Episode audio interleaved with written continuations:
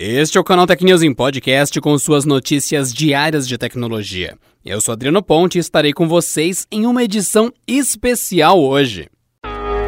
Esse é o episódio de número mil desse nosso podcast. E nós só temos a agradecer a vocês todos que acompanham o Canal Tech News em podcast. Nós temos tanta coisa que é produzida no Canal Tech e de podcast inclusive temos outro que é o Porta 101 e nesse aqui no Canal Tech News trazemos todos os dias novidades tech fresquinhas para vocês. Eu queria muito poder adiantar coisas para vocês, mas eu não posso ainda dar dicas. Mas eu deixo no ar a seguinte coisa: você que gosta e acompanha todo dia as notícias aqui do canal Tech News em Podcast, tem mais coisa legal chegando. Exatamente para você que gosta desse programa. Tem muita novidade do canal Tech que vai chegar para vocês e com certeza pensando que se vocês trouxeram a gente até o programa número mil desse noticiário diário de tecnologia daqui, é que vocês querem mais. E vamos entregar o nosso melhor para vocês. Um muito obrigado em nome de toda a equipe do Canal Tech.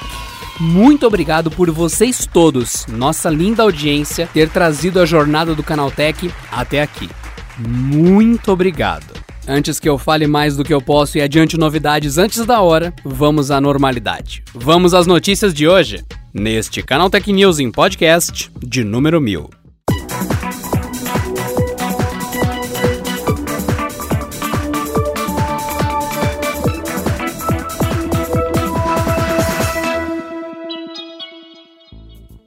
A Huawei já começou a expandir o seu ecossistema para depender cada vez menos de outras empresas. Nessa quinta-feira, ela anunciou que vai concorrer com o Google no mercado de buscadores com o Huawei Search. A novidade foi apresentada durante o Huawei Developer Conference de 2020.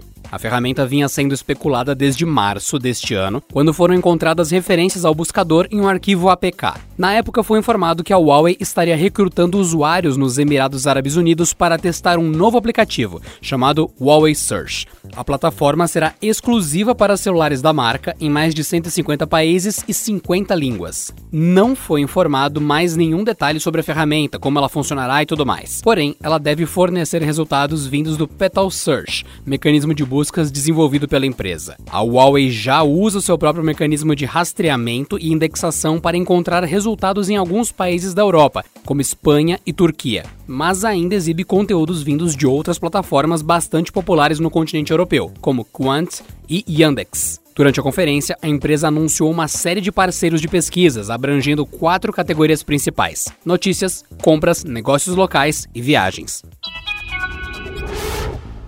O iOS 14 ainda está em sua fase beta, mas os usuários que já têm a nova versão do sistema operacional da Apple instalado podem definir o Chrome como navegador padrão do iPhone. A novidade chegou com a última atualização do aplicativo do Google para iOS. Essa talvez seja uma das funções mais aguardadas pelos usuários da Apple, uma vez que a empresa nunca ofereceu essa opção de forma oficial desde o lançamento do primeiro iPhone em 2007. A justificativa da empresa é que o Safari é parte central da experiência experiência do usuário, pensado para funcionar em conjunto com o sistema. Agora, quem tem iPhone e não curte o Safari pode definir o navegador do Google como padrão do sistema ao acessar um link em redes sociais e também agregadores de notícias e e-mails.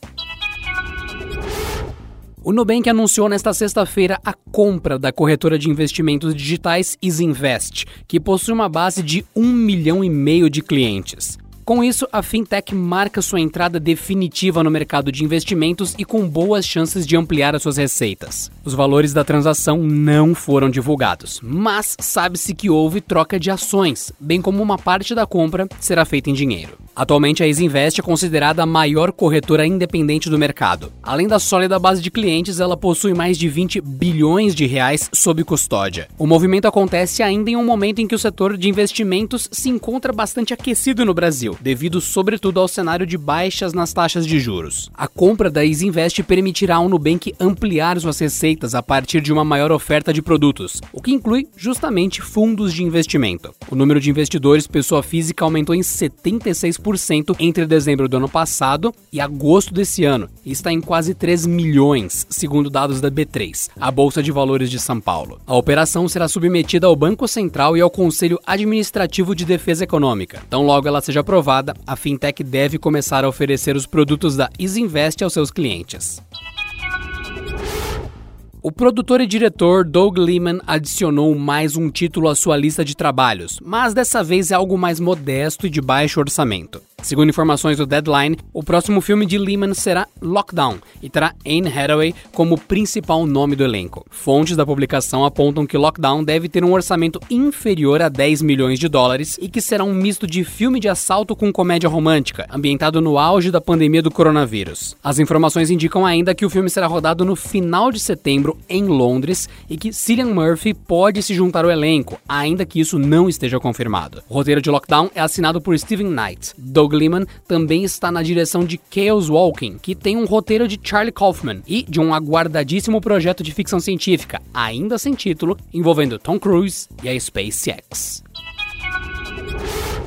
Depois da Microsoft revelar todos os preços e datas de lançamento do Xbox Series X e do Xbox Series S, as especulações agora estão todas direcionadas para a Sony. O que a empresa pretende fazer com o PlayStation 5? De acordo com o Game Reactor, a gigante japonesa vai mudar os preços do console, que seriam, segundo fontes, consideravelmente mais altos do que o rival. Nenhum preço exato foi confirmado, mas, de acordo com as fontes do site, o PlayStation 5 padrão custaria algo entre 550 e 599 dólares, enquanto a versão sem o drive de disco chegaria ao mercado por 499 dólares, ou seja, o mesmo preço do Xbox Series X. Levando em consideração esses dois modelos, o Series X seria superior em termos de hardware e a Sony estaria em desvantagem. Com isso em vista e depois de ver não apenas o preço do Xbox Series X, mas também do Series S, que chegará por incríveis 299 dólares, a Sony deve mudar de estratégia. Ela poderia igualar o preço do PlayStation 5 ao do Series X, ou seja, 499 dólares,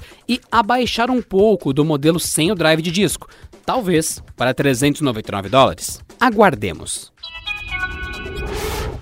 E por hoje é só, pessoal. Nos vemos na próxima segunda-feira em mais uma edição do Canal Tech News em podcast. Então, bom descanso. Muito obrigado a todos vocês que nos trouxeram até o número mil das edições deste podcast de notícias diárias, que é feito em conjunto com a equipe de vídeo do Canaltech, com a equipe de redação do site do Canaltech e um monte de outras pessoas que participam todos os dias de tantas coisas aqui dentro do canal, dando o melhor de todos nós, de todas as nossas equipes, para de alguma forma fazer com que esse áudio, essas notícias, esse conteúdo chegue até você. Fazemos isso com todo carinho, todos os dias e vamos continuar. E não posso dizer, mas vai ter mais coisa. Mas não fui eu que disse se te perguntarem. Bom final de semana, bom descanso e até lá. Este episódio contou com o roteiro de Rui Maciel, edição de Gustavo Roque e editoria-chefe de Camila Rinaldi.